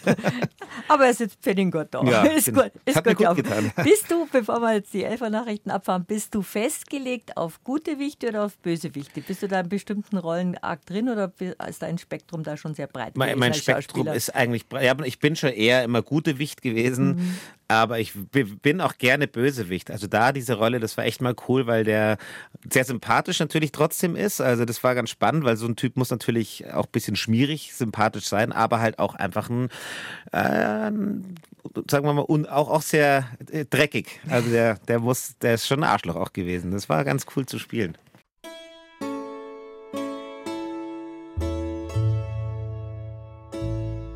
BR Heimat. Habe die Ehre. Und Grüß Gott zur zweiten Stunde sagt Hermine Kaiser. Mein Gast heute ist Simon Pierce, der schon viel gemacht hat, ein bayerisches Multitalent in der siebten Generation, schon Künstler. Sehr vielfältig. In der wievielten? Siebte mindestens. Mindestens. Siebte ist verbrieft. Tendenz geht nach oben. Ja. Hat sein drittes äh, Soloprogramm gerade, oder sein drittes Stand-Up-Programm. Das erste war Allein unter Schwarzen. Genau. Dann kam Pierce on Earth und jetzt ist es Hybrid. Hybrid. Und darüber ratschen wir gleich weiter und über seine Ängste, jetzt über 40 zu sein, der arme Mann, aber in therapeutischem Gespräch werden wir das schon lösen. Oder er therapiert sozusagen auf der Bühne. Wir lachen gerade mit dem älteren Herrn, den ich heute zu Gast habe. Mai, der arme Mann, Ein über ernsthafter 40. ältere, auf gar keinen Fall. Also du hast in deinem neuen Programm Hybrid, Simon, hast du eben dein Augenzwinkerndes, äh, ich bin jetzt über 40 und ich kann immer der Berufsjugendliche sein, obwohl der Kappe aufhast. Ein Cappy heißt es jetzt, ein Cap. Ein Cap. Bei uns hat es ein Kappe Ja, da waren so Kappi. Ja, tatsächlich, da rede ich drüber, dass ich, ich immer mich, mich frage quasi, ob ich jetzt für eine 20-jährige Person, ob ich ausschaue wie so ein Berufsjugendlicher, wie so ein hängengebliebener Vertretungslehrer, der immer noch denkt, er ist irgendwie cool und mit den Kids redet. Oder ob ich, äh, ob es halt noch cool ist. Ich meine, ich habe noch die gleichen Klamotten an wie mit Mitte 20. Also eine andere hat aber der gleiche Stil. Teilweise noch dieselben Klamotten sogar. Nein. Das ist nachhaltig. Ja, genau. Das heißt so jetzt nachhaltig. nachhaltig. Und dann sage ich eben auch, dass das, äh, weißt bei mir geht es ja jetzt los, dass quasi mein, jeder, jede Generation vor mir kennt es ja, dass quasi meine Jugend jetzt als Trend, als Retro-Trend wieder zurückkommt. So wie die Musikkassetten. Genau, und, oder auch die 90er, generell die 90er Musik. Das, das gibt so Oldies-Partys und das sind auf einmal 90er-Partys. Oder diese Mode, die, äh, das so Birkenstockschuhe, Glattball, dass die wieder total in sind jetzt. Weißt du, wir mussten die anziehen. Habt ihr auch Klapperl gesagt? Ja, Bei mir waren es nur echte Holzklapperl. Ja, na, bei uns hießen die auch noch Klappball. Simon zirkt der Klappball, oh die Mama immer. Zirkt der Klappball, oh dein Fuß muss atmen. Und schnauft er? Na, jetzt schnauft Heute er hat er meine keine Turnschuhe. Klapperl. Ich habe aber jetzt auch Birkenstock mir selber gekauft. Also früher, wie gesagt, das musst, du bist dann zu irgendeinem Schuhladen. Hast du gebraucht ein Klapperl. Ja. Also das war die Mode der 90er Jahre. Ich habe immer das Gefühl, das war alles gerade erst, dass das jetzt schon Ja, eben. 30 das ist ja, her. Eben, das sind 30. Wenn ich, ich denke immer, die 90er sind so 20 Jahre her. Also Mhm. für mich im Kopf vor 20 Jahren war 1993, aber das stimmt ja nicht. Was soll ich sagen, bin noch mit Schwarz-Weiß-Fernsehen aufgewachsen. Das kennt ihr gar nicht Ich habe das wirklich, als ich das in meinem Programm geschrieben habe, ist mir das klar geworden, dass für meinen Sohn sein äh, der Tag, also der, als der geboren wurde, war mein Geburtstag, also mein Geburtsjahr, so weit von ihm entfernt von seinem Geburtsjahr wie für mich das Ende des Zweiten Weltkriegs. Ja, solche Rechnungen kenne ich auch. Das ist schon bitter. Ich habe daheim noch ein Telefon mit Wählscheibe. Da stehen jetzt Kinder davor und sagen, wie geht das? Ja, was ist Die los? kennen Wo ist das gar nicht mehr, dass man Finger reinsteckt Ja. und macht brrr. Die kennen auch nicht mehr diesen Satz, ey, geh mal aus dem Internet, ich muss telefonieren. Früher, weißt du noch, als das Internet dann kam, da musste man sich entscheiden, ob man jetzt halt eben telefoniert oder einer konnte dann am Computer Ach, ins, ins, ins. World Wide Web gehen. Und wahrscheinlich war ich dann noch nicht im Internet. Da warst du noch nicht im Internet, da warst du nur, da warst du noch am Faxgerät. Stimmt. Ja.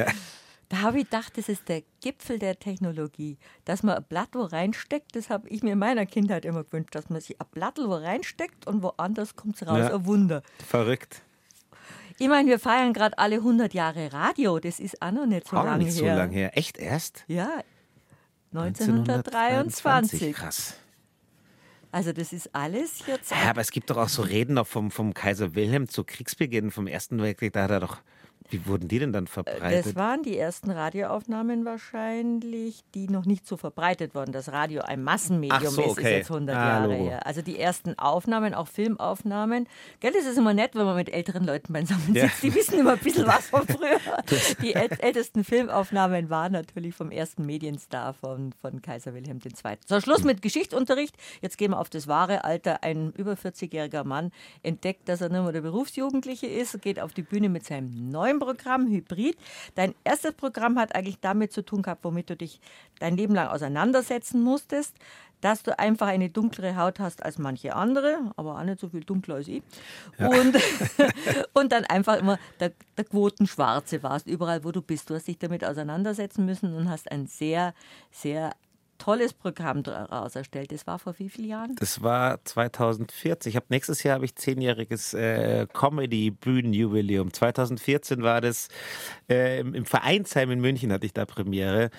Und genau, allein unter Schwarzen hat es geheißen. Das war so mehr, eigentlich war so meine, meine Kindheit, bis, bis ich dann nach München bin, war eigentlich so diese, dieser Zeitraum, wie das eben war, als schwarzer, schwarzes Kind äh, in, in, in Bayern aufzuwachsen. Ich habe vorhin leichtfertigerweise gesagt, das sei jetzt ja sozusagen nicht mehr so außergewöhnlich. Du hast mir natürlich, weil du dich da besser auskennst, widersprochen. Das spiegelt sich aber in deinen beiden Programmen dann wieder.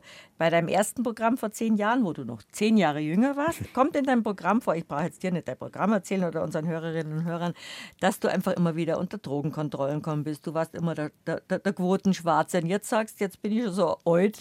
Ja. Und jetzt werde ich nicht mal jetzt mehr kontrolliert. kontrolliert. Und das finde ich eigentlich so lustig, dass du den Bogen da so ja, spannst. Das ist auch wirklich, das war auch wirklich so eine Erkenntnis, wo ich gedacht habe, ich stehe jetzt am Hauptbahnhof rum, da habe ich auf irgendeine Freundin, glaube ich, gewartet, die aus Berlin kam. Und da, krass, ich stehe gerade am Münchner Hauptbahnhof, fünf Minuten und ich werde nicht kontrolliert. Das kannte ich gar nicht. Und, das, äh, und auch im Autofahren werde ich nicht mehr kontrolliert. Und erst habe ich mich gefreut, aber irgendwann war es dann so, sag mal, bin ich jetzt gar nicht mehr gefährlich.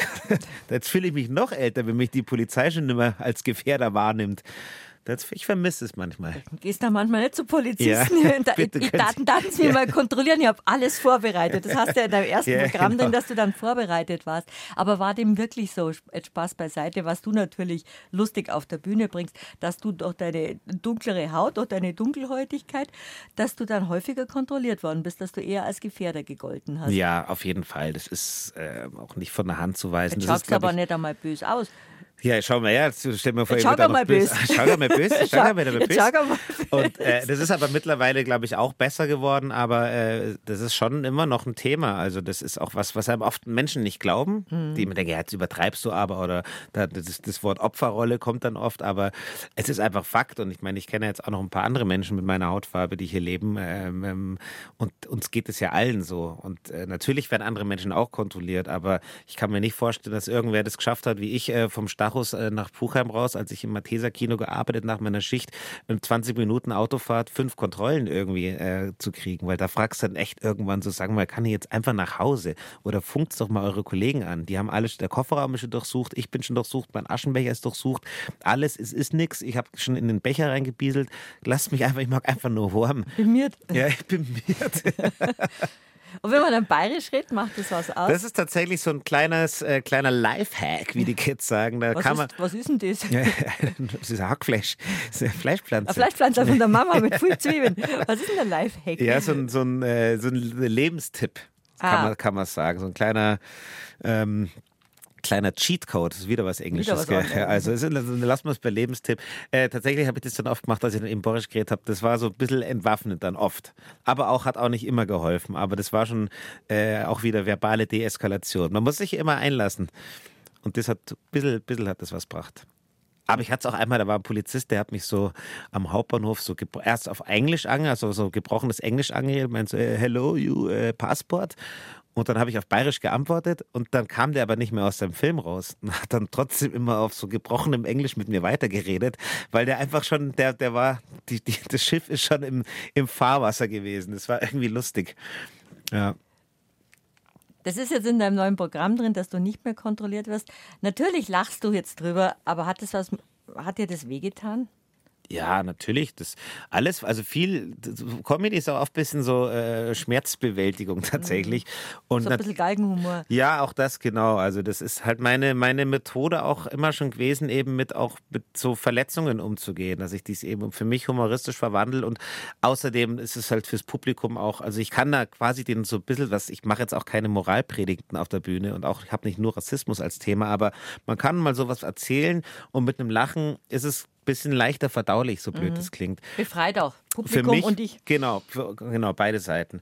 Und ja, natürlich waren das, sind das Verletzungen, die auch noch, die auch noch stehen. Also auch, auch, ich erzähle auch in Interviews dann Geschichten, die auch sich wiederholen, aber die für mich ja immer wieder diese Verletzung raufholen. Also ob meine Frau, dass die, meine Frau angespuckt wurde, dass ich eben von Nazis verfolgt wurde, wirklich durch die, durch die Straßen gejagt wurde.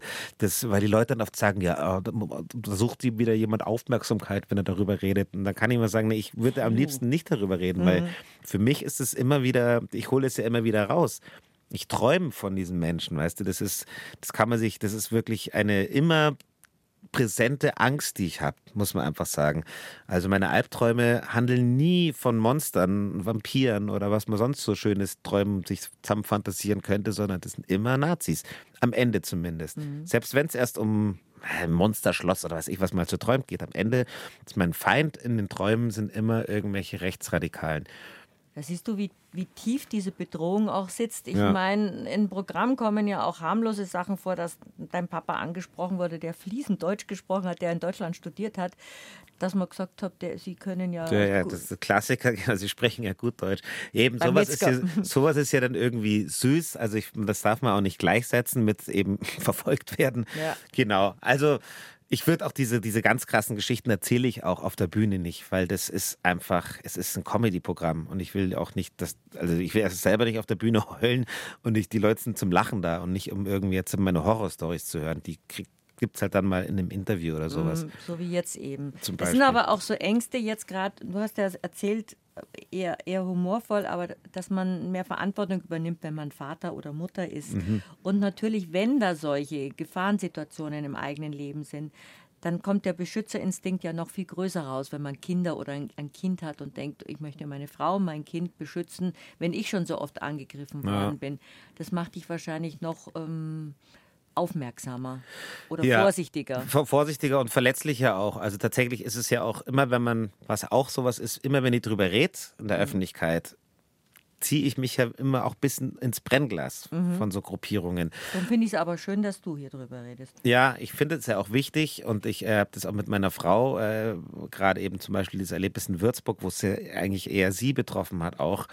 Und ich war dann so, ich mag das irgendwie nicht erzählen, weil ich will nicht den Fokus wieder auf uns richten. Mhm. Da hat sie gemeint, Simon, also wegen mir sehr gerne und die, die ist da eigentlich, meistens treibt die mich an. So, das muss, also du, du hast auch ein bisschen die Verantwortung mit deinen, du bist eine Person in der Öffentlichkeit und mhm. du kriegst, du hast halt dieses Sprachrohr, du hast äh, die Möglichkeit, dieses Forum und du musst drüber reden. Und ja, ich gehe das gern mit. So, also die weiß ja, die hat sich ja mit in diese Thematik reingeheiratet ähm, ähm, als meine Frau und unser Sohn theoretisch auch. Also mhm. klar, das ist natürlich, es ist dann die Angst nochmal viel anders da.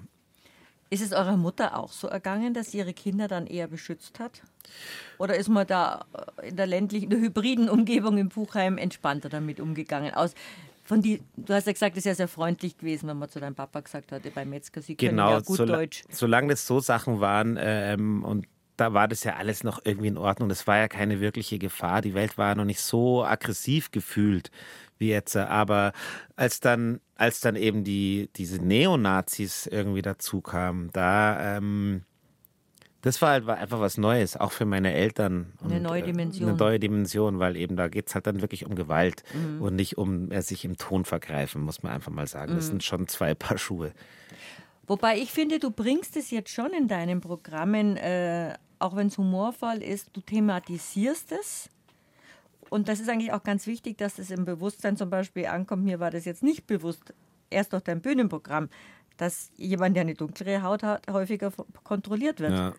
Der sagt, ich bin doch gerade, ich fahre doch mit der, mit der S-Bahn heim. Du warst, im, im, Kino hast du gearbeitet. Im das Kino ja, ich gearbeitet. Das ist ja ein Traum, Cinema Paradiso. Ja, voll lang. Als Filmvorführer, nein. Na, ich war tatsächlich irgendwann in der Betriebsleitung. Ich war Assistent der Betriebsleitung. Wir waren äh, ein, ein, junges Team und ähm, das hat er ganz neu aufgemacht. Hier am mhm. Stachus ein großes Kino. Mhm. Und ähm, ich bin dann, habe da als Studentenjob angefangen quasi und bin dann, also auf Teilzeit war ich dann eben Mitglied der Betriebsleitung. Wir waren acht Leute, glaube ich, halt die Chefin, die Ulrike.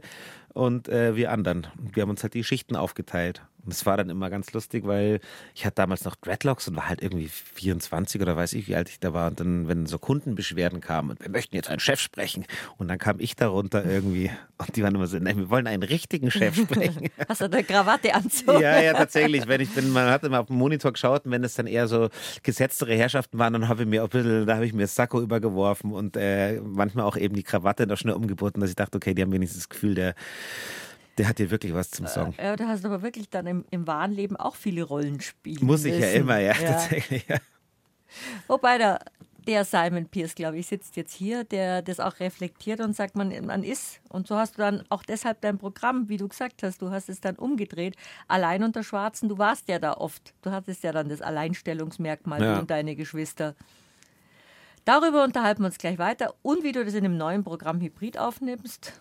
Und jetzt spielen wir Simons Traum, in dem Fall Simons Traum. Hat man zu dir oft Simon gesagt? Nein. Ja, Simmerl eher. Also. Simmerl, der Opi hat Simmerl gesagt und so die, die Teres, die beste Freundin von der Mama und äh, der Edi Bierling. Also bei, in Bayern war ich, also auch im, im Komödienstadel, BR-Kontext war ich die, die Eva Demlover, die haben mich alle Simmerl genannt. Der Simmerl Pierce Simmerl. bei mir hier zu Gast bei Habe die Ehre. Simon Simmerl Pierce bei mir zu Gast. Wann weiß man eigentlich als Comedian oder als, ach, ich bezeichne dich als, als Comedian, wann jetzt ein neues Programm fällig ist? Weil Äh. wenn ich jetzt an deiner Stelle wäre, würde ich denken, oh, das ist ein Dauerbrenner, da lachen Leute. Das ja, du am liebsten, bei. am liebsten würde ich so lang spielen, weil es ja auch immer, das verändert sich ja auch immer. Also so ein Programm ist ja jetzt schon, das ist, Hybrid ist jetzt knapp ein Jahr alt und ist ja jetzt, hat es wie mit dem Programm von der Premiere schon nimmer viel zu tun. Also du schmeißt Sachen raus, machst was Neues dazu. Das passiert alles fließend und mein, von mir kommt es, bei mir kommt es meistens von extern, also von meiner Agentur dann oder ähm, das Lustspielhaus, wo ich quasi mein Stammhaus habe, wo ich jetzt alle zwei Monate mehr oder weniger spiele, da sagt dann irgendwann der Till Hoffmann so, jetzt müssen wir langsam mal wieder, braucht braucht man nice so. Dann, dann baut sich dadurch Druck auf und sonst machst du natürlich parallel dir immer, wenn dir irgendwas passiert, Notizen. Veränderst du was, Der oder? auch, und, und ich Mm. habe in meinem Handy und ich habe so einen Notizblock auch noch, da macht man sich halt Notizen und daraus entsteht dann irgendwann das neue Programm. Aber ich kann, ich brauche immer diesen Druck. Ich brauche eine Deadline und darauf kann ich hinarbeiten und viel prokrastinieren und dann irgendwann ist das neue Programm fertig. Also von allein wird es bei mir nicht entstehen, Äh, dass ich mir hier hock. Warst du in der Schule schon so, dass man alles auf den Immer. letzten Drücker macht? Und Ah. das macht, das lässt einen kreativ bleiben, glaube ich. Ja, ja, voll. Also ich habe alles, meine Facharbeit damals, die habe ich äh, auf Nacht um zwei Uhr früh wirklich fertig geschrieben und auch erst drei Tage vorher angefangen. Immer alles auf den letzten Drücker. An der Uni auch. Ich kann das nicht anders. Mein, mein Allein unter Schwarzen habe ich in der Nacht vor der Premiere fertig geschrieben. Das war mein erstes Programm. Ui, du Und- traust da. Und jetzt Hybrid im Endeffekt auch. Da hatte ich natürlich schon, ich war viel äh, zum Testen auf so Open Mics, wo man so. Äh, Auf was? Open Mics heißt es. Also, ich brauch dich jetzt ja, hier als Simultanübersetzer. Das ist äh, äh, eine offene Bühne. Das ist in der Stand-up-Comedy-Szene sehr verbreitet. Da gehst du quasi hin.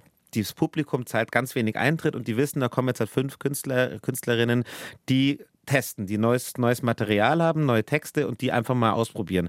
Und das muss auch nicht gut sein. Und du kannst auch sagen, jetzt muss ich nochmal auf wie eine Vorpremiere, aber klein. Und das habe ich gemacht und mir da Also so. ein Testlauf einfach. Genau. So ist ja toll, auch fürs Publikum. Ja, voll, Dass sie mit dir das spannend. ausprobieren Genau. können, ob es zündet oder nicht zündet. Und dann habe ich selber auch noch eine Vorpremiere gespielt, richtig, Mhm. also größer, auch mit Zetteln auf der Bühne.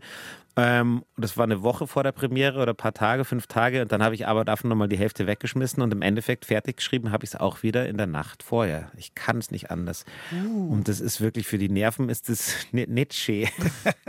du zweifelst, du willst dann auch, äh, ich wollte dann natürlich wieder die Premiere absagen und das ist alles scheiße, das wird alles nix. Und macht dann doch Spaß. Und prokrastinieren tue ich wirklich wie ein Webmeister. Dass ich mein Bücherregal sortiert habe nach Farben, nach Autoren, nach Themenbereichen, so ist jetzt geblieben. Man, man lernt es einfach nie.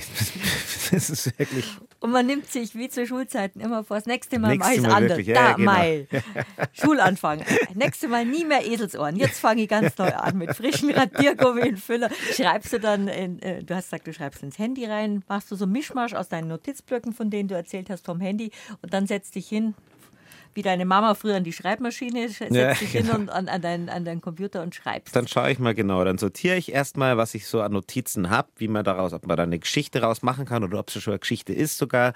Und dann baut man das halt so zusammen, dass es irgendwie im Programm halt so durchfließt. Ich brauche mal so eine Art roten Faden in meinem Programm. Dann für wenigstens in meinem Kopf. Und der rote Faden ist bei Hybrid jetzt das Älterwerden. Das gar nicht mal nur, das, das ist auch gar kein logischer roter Faden. Also, aber das ist einfach, dass ich weiß, wie ich von der einen Geschichte zur anderen komme. Also zum Beispiel von äh, ich bin immer, ich bin kein Gefährder mehr. Ich äh, zum Beispiel habe ich auch ein Programm drin. Ich werde immer von der Polizei kontrolliert und dann sage ich, äh, ich vermisse diese Männerhände auf meinem Körper und die einzigen Männerhände, die ich auf meinem Körper jetzt noch habe, sind die von meinem Physiotherapeuten. Und dann kommt das Thema quasi, dass mein Körper so langsam auch anfängt zu bröckeln. Und dann komme ich davon zur Mode eben, dass diese 90er, dass das alles wiederkommt. Und darüber komme ich dann da, dass ich eben als Prominenter in Anführungszeichen auch so hybrid bin, dass ich noch nicht so richtig bekannt bin. Also es mhm. ist so, weil ich sage immer, also im Programm sage ich das auch, so habe ich das mich mal bezeichnet, ich bin doch, doch, doch bekannt. Weil so kommen die Leute meistens auf mich, die sehen mich dann, dann schauen die mich an und dann sagen die, doch, doch, doch. Doch, doch. ja, kenn, kenn einer. Doch, doch, doch. Genau, so bin ich. Sind also, Sie nicht der Rudi Carell? Ja, ja genau. Sind Sie nicht der Barack Obama? doch, doch. Doch, doch, doch. Michelle ist da hinten beim Metzger. genau, und so quasi, das ist dann mein doch, Kopfroter Faden. So, so, so hangle ich mich dann durch. Das ist ja wunderbar. Und änderst du dann spontan was? Nein. Doch, auch, doch. Doch, doch, doch. Doch, doch. doch tatsächlich auch. Das passiert, weil ich auch mit dem Publikum manchmal rede. Also manchmal suche ich mir wen raus und dann quatsche ich halt mit dem oder, oder mir fällt was ein. Manchmal überrascht eines eigene Hirn ja auch noch irgendwie auf der Bühne und dann spinnt man halt rum. Das passiert schon. Ich hätte ja panische Angst, dass ich was vergesse, wenn man da ohne Manuskript steht und äh, aber das ist das Schöne eben, ich mache Stand-up, äh, ähm, ich kann einfach auch in den Themen dann irgendwie springen. Klar hat man so seinen roten Faden, aber es sind eben keine, es ist kein Theaterstück, wo ein Text jetzt unbedingt zum anderen führen, führen muss. muss. Also ich kann auch kann die Mobile auch verschi Module verschieben. Ich kann auch mal, manchmal lasse ich auch Sachen weg oder, oder mache die wieder rein. Ähm, je nach Publikum, je nachdem, wie lange ich dann schon quasi so mit dem Publikum interagiert habe, dann merke, oh, jetzt ist die erste Hälfte schon bei 50 Minuten, jetzt muss man aufhören, dann fliegt halt mal spontan was raus. Geht es dir dann aber auch so, dass du, das haben wir schon einige Künstler und Kabarettisten hier erzählt, dass dann Leute einen auf der, Sprache, auf der Straße ansprechen und sagen, sie, mein, ich weiß was lustig, das ja, sollten ja, sie mal bringen. Die Stefans haben für ihr, für, ihr, für ihr Programm immer nach der Show meistens auch schon. Dann sind das aber meistens auch so abgeschmackt, also das ist ja immer nett gemeint und denke so, ja, ja, ich merk's mir einmal. Ich merk's mir einmal. Wobei, wenn man manchmal so rumsitzt und rumschaut, ob es jetzt in der Straßenbahn ist, im Zug oder was man so alles mitkriegt mit offenen Augen, da denkt man sich manchmal, die Situationskomik im Alltag ist so lustig, dass man gar nicht groß was dazu erfinden Aber muss. Aber das ist ja meistens auch das. Also das Wichtigste ist ja die Beobachtungsgabe. Das hat der Polt, glaube ich, mal gesagt. Er hat gemeint, wenn ich an ein neues, neues Programm gehe, ich gehe einfach ins Wirtshaus und her die Leute zu. Und schau und her die Leute zu. Das reicht. Da passiert schon genug und da muss man vielleicht noch eine kleine was wäre wenn, komische Überhöhungen mhm. noch dranhängen, damit es halt noch eine klarere Pointe ist. Aber im Endeffekt, auch mein Programm ist ja alles, erstmal ist es Alltagsbeobachtungen von mir, an mir, von anderen Menschen. Und dann, manchmal kannst du die einfach eins zu eins so erzählen oder du baust halt noch ein bisschen was dazu. Diese kleine Fantasie-Twist noch. Ich lerne ja viel von dir. Das ist ein Englisch. So ganze, das, Learning ganze, English. das ganze Bayerisch-Englisch in der Comedy-Sprache, ja. in der Mediensprache, da haben wir es und unsere, da haben wir es bei Bär Heimat schon, Bär Heimat schon gemütlich. Hybrid, so heißt das neue Programm von Simon Pierce. Wir haben gerade darüber geredet, wie du das Programm überhaupt anlegst, wie man, wie man das machen kann und wann man merkt, wie Ideen zünden. Ja. Wann, am Freitag tritt es jetzt auf in? Ja, am Freitag in Straubing. Da vor, vor, großer Bühne. Vor groß, ja, sind, was geht da rein? So 200. Ich spiele, das ist so meine Größe. Zwischen mhm. 100 und 250, 200, sage ich mal. Das Dann hat man Augenkontakt auch. Da hast du, ja, genau, da hast du noch Augenkontakt und, äh, Mai, also ich würde auch, ich auch kein Problem im Zirkus Krone zu spielen, aber das passiert halt noch nicht. und ich finde es auch total in Ordnung. Also ist, ich finde es eine super, das ist auch eine coole Atmosphäre. Jetzt in Markdorf, wo ich war, das waren auch da sind 100, 180, 180 Leute das ist einfach cool. Du hast, du konntest, das ist halt noch so unmittelbar, bist an die Leute dran und war schon, ist schon schön. Ich habe schon einen schönen Beruf. Muss es ist wirklich sagen. ein schöner künstlerischer Beruf ja. und, und, du hast ja auch vielfältige Möglichkeiten, weil du vorhin ja erzählt hast, du hast jetzt auch gerade wieder eine große Rolle als Schauspieler bekommen. Das ist natürlich schön, dass man so rumswitchen kann und jetzt rede ich auch schon Englisch. Das ist mein dass man so hier und her, Einfluss. so hier, hier, hin und her Ja. hupfen kann. Jetzt sind wir wieder bei zwischen, zwischen den verschiedenen Berufsbildern. Kannst du dir dann vorstellen, dass du das dann ändern wirst, wenn du, und jetzt kommen wir wirklich aufs Älterwerden, du hast ja gesagt, du, du machst im Programm das so, dass du sagst, der, der rote Faden ist in diese Veränderungen oder dieses, was hybrid sein kann, was, Mhm. was man von allen Seiten nutzen kann. Du merkst jetzt auch, dass es zwickt und zwackt. Herzlich willkommen im Club. aber du sagst ja auch, ich kann dann nicht mehr die Berufsjugendliche sein. Dein Image ist aber dein Image als Simon Pierce, der mit dem Kappe auftritt und, und mit der Jeans und lässig ist und äh, jugendlich rüberkommt. Ich bin, das ist ja zum Beispiel so Jung was, geblieben. Das, genau, und ich bin ja, also ich fühle mich ja nicht wirklich unwohl. Das ist ja tatsächlich so ein bisschen, man darf ja nie vergessen, auf der Bühne ist ja auch alles nicht jetzt nicht meine pursten Gedanken. Also ich, ich hinterfrage das jetzt nicht wirklich. Ich habe mal so irgendwie kurz drüber nachgedacht, aber ich bin halt so, ich bin ja nur authentisch. Also ich fühle mich ja auch in diesem Kapuzenpulli, den ich jetzt hier noch dabei habe, da fühle ich mich wohl, so bin ich immer schon rumgelaufen. Ich, könnt, ich, ich fühle mich im Hemd unwohl. Das fühlt sich für mich immer noch nach einer Verkleidung an. Wenn ihr hämmert, also ein normales Hemd anhabt oder... äh, Hämmert ist schon ja, verständlich. kann man ein Hämmert müssen wir jetzt nicht übersetzen. Und genau, deswegen ähm, ist es eigentlich alles cool. Und auch mit meinen Berufen, mir macht halt alles Spaß. Und das Schöne ist, dass mir dadurch auch nicht die Gefahr besteht, dass mir irgendwas fad wird. Also, weil dann mache ich halt mal wieder ein bisschen mehr synchron, dann drehe ich mal wieder, dann äh, mache ich mal, bin ich mal Aufsprecher, dann bin ich wieder auf der Bühne und so. Mir macht alles noch Spaß. Und das, ich glaube, das hält sich auch dadurch frisch, dass ich mich, dass ich nirgendwo dass ich nicht eben monokulturell arbeite. Wie ein gutes Feld will auch viel vielseitig bestellt sein, so ist es bei mir auch. Äh, Philosoph ist morgen bei mir. Ja. Aber weil du auch gesagt hast, auch, auch als Aufsprecher, also als Synchronsprecher, du hast ja eine sehr prägnante Stimme, was wir vorhin schon gehabt haben als Kind, Mhm. hast du ja schon gern gesprochen. Das ist ja auch, du bist jetzt auch im Hörfunk, hast auch viel hier bei uns im Bayerischen Rundfunk schon gemacht. Das ist natürlich für jemanden, der Bühnenpräsenz hat, auch zusätzlich schön, nur mit seiner Stimme arbeiten zu Ja. können. Das hast du ja sicher auch in deiner Ausbildung gelernt, mit Stimme zu arbeiten. Ja, natürlich. Das war in der Schauspielausbildung auch ein wichtiger Part, auch das Bayerische raus. Das war ja, das ist ja das Schlimme. rollende R. Da kriegst du halt endgültig alles Bayerische raus. Also so Sachen, die wir gar nicht merken. Äh, Merken zum Beispiel. Merken sagt man als Bayer. Und das heißt aber natürlich merken. Oder Schwert. Warte mal, merk, Also- merken. Also es ist ein klares Merken. E und wir Bayern machen das EA. Wir sagen Schwert. Das heißt aber Schwert. Natürlich eigentlich. Und wir Ja. sagen aber Schwert. Das- und das ist ganz, also für mich hört sich das ja nicht nach Dialekt an, aber das waren, das waren die großen Aufgaben bei mir, was rauszutrainieren galt an der Schauspielschule. Interessant. Fällst du dann automatisch umgangssprachlich wieder zurück oder sagst du jetzt Schwert? Hm, Es kommt drauf Wenn an. Schwert heißt. Schwert. Ja, ich habe, also ich mache das ist auch immer noch beim Synchron oft, dass ich Mhm. da verbessert werde. Äh, auch, äh, auch, ähm, ja, diese, diese ER, also Schwert, äh, werde auch, das ist werde, so sage ich das halt. Oder wird. Mhm. Ohne R. Also wir rollen Ja, zwar das R, aber wir sprechen es im, wir, im Wort nicht wir aus. sprechen, aber wir ich machen werde, EA, werde. Ich werde ruhiger. So, ja, und da ja, kommt genau, R da dann wieder. R dann aber dann mit Anlauf gleich daher. Ja, genau.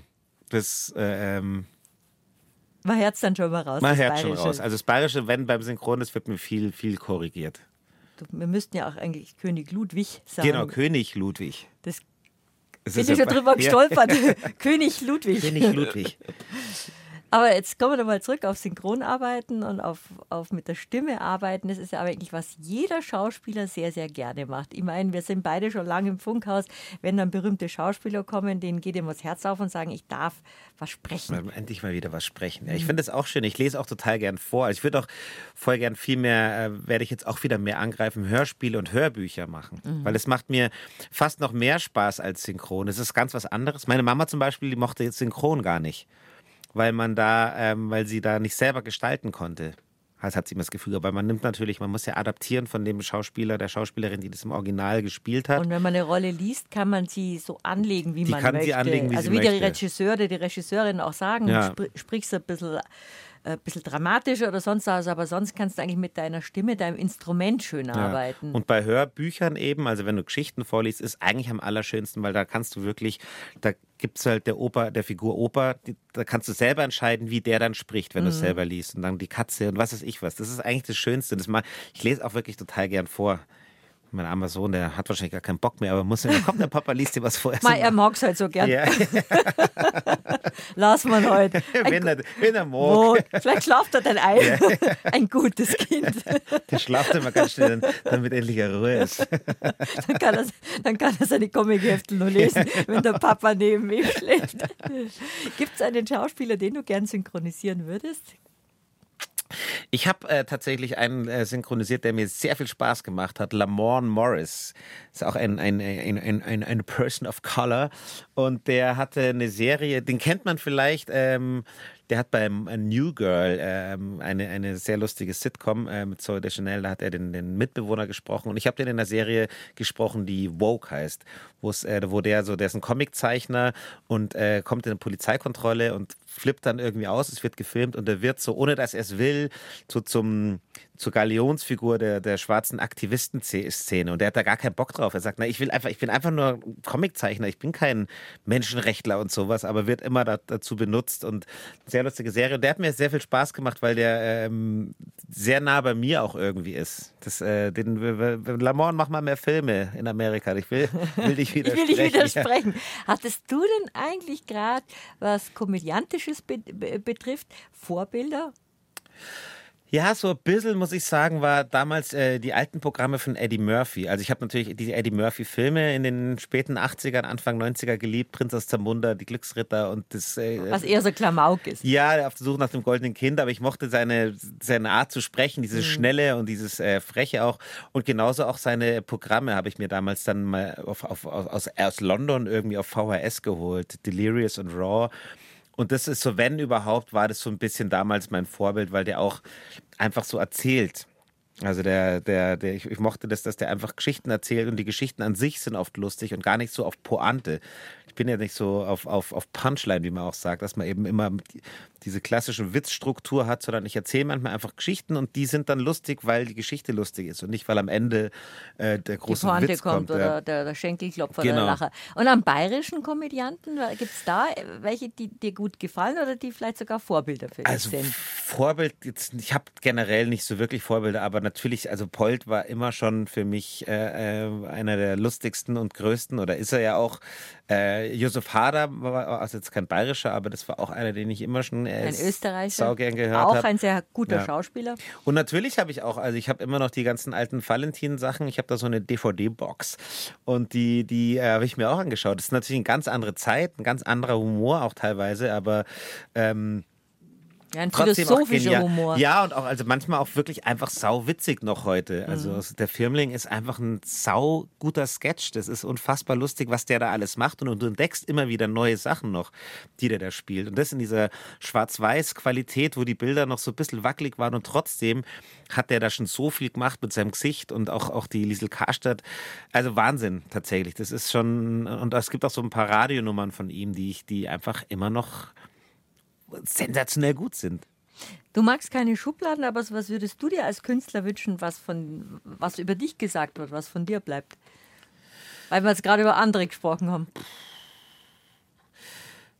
Ich glaube, was ich, was ich mag und was ich, was ich auch ähm, bezeichnet vielleicht so ein bisschen an mir finde, ist einfach diese, der Lebensmut. Also mir geht es gar nicht darum, was als Künstler bleibt, sondern ich äh, als Mensch ähm, finde ich, oder versuche ich auch meinem Sohn eben mitzugeben, so dass, dass man positiv auch auf andere Menschen zugeht und ähm, ja, also ich bin halt einfach gern fröhlich und das möchte ich mir auch behalten und das ist sowas, wie man eben in die Welt rausgeht. Also ich versuche schon, ich bin auch mal schlecht drauf, bin auch mal grantig, hau mal einen blöden Spruch raus, aber ähm, im Endeffekt versuche ich doch immer, dass, dass wir einfach, dass wir einfach, einfach nett zueinander sind. Das ist ja auch irgendwie kommt es in jedem Programm bei mir vor, dass es dann im Endeffekt darum geht, dass wir empathisch sind, dass wir zuhören, dass wir eben auf die anderen mal eingehen, erstmal erstmal schauen, okay, was ist das Bedürfnis von dem anderen Menschen, bevor ich jetzt meine irgendwie mhm. rausballer.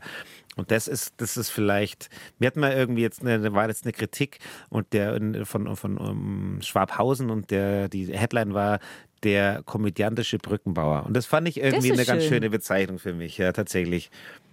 Der komödiantische Brückenbauer. Ja. Bei mir zu Gast bei BR Heimat. Jetzt warst du schon so viel im Bayerischen Rundfunk und das erste Mal bei BR Heimat. Schau, wie du rumkommst. Ja, so. wirklich, jetzt bin ich, jetzt, jetzt habe ich es geschafft.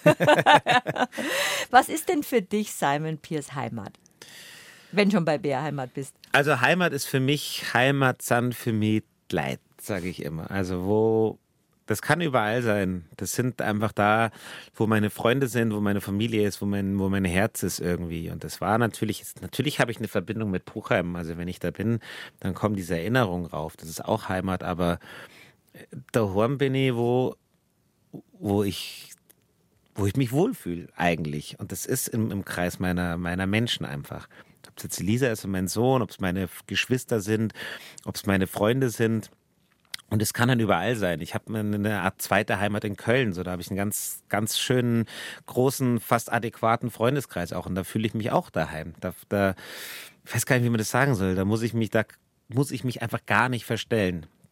Ich glaube, weißt du auch, so, so Menschen, wo man sagt, das sind die richtig guten Freunde, sind die, neben denen du einfach sitzen kannst und stark sein kannst, ohne dass es unangenehm ist. Wenn man nicht das Gefühl hat, ah, jetzt müssen wir aber reden. Mhm. Ich habe Freunde, der Flo, mit dem bin ich seit dem Kindergarten befreundet und äh, wir sehen uns ein halbes Jahr nicht und dann treffen wir uns und es ist gar kein Druck drauf, dass wir uns jetzt irgendwas groß erzählen müssen, sondern es tut einfach gut, neben dem zu sitzen. Schön. Ja. Und BR Heimat ist da, wo man schön den Ratsch hast. Ich, ich danke dir, Simon Pierce, dass du da warst. Ich weiß, bei Künstlern, man darf, wenn man sagt, toi, toi, toi für deinen Auftritt, du darfst es annehmen, aber da darf nichts drauf sagen. Nichts genau. drauf sagen, seid ihr sehr abergläubisch. Ich, ich wünsche dir alles Gute für dein Programm und sag Dankeschön, schön, dass du da warst. Es war sehr schön. Vielen Dank.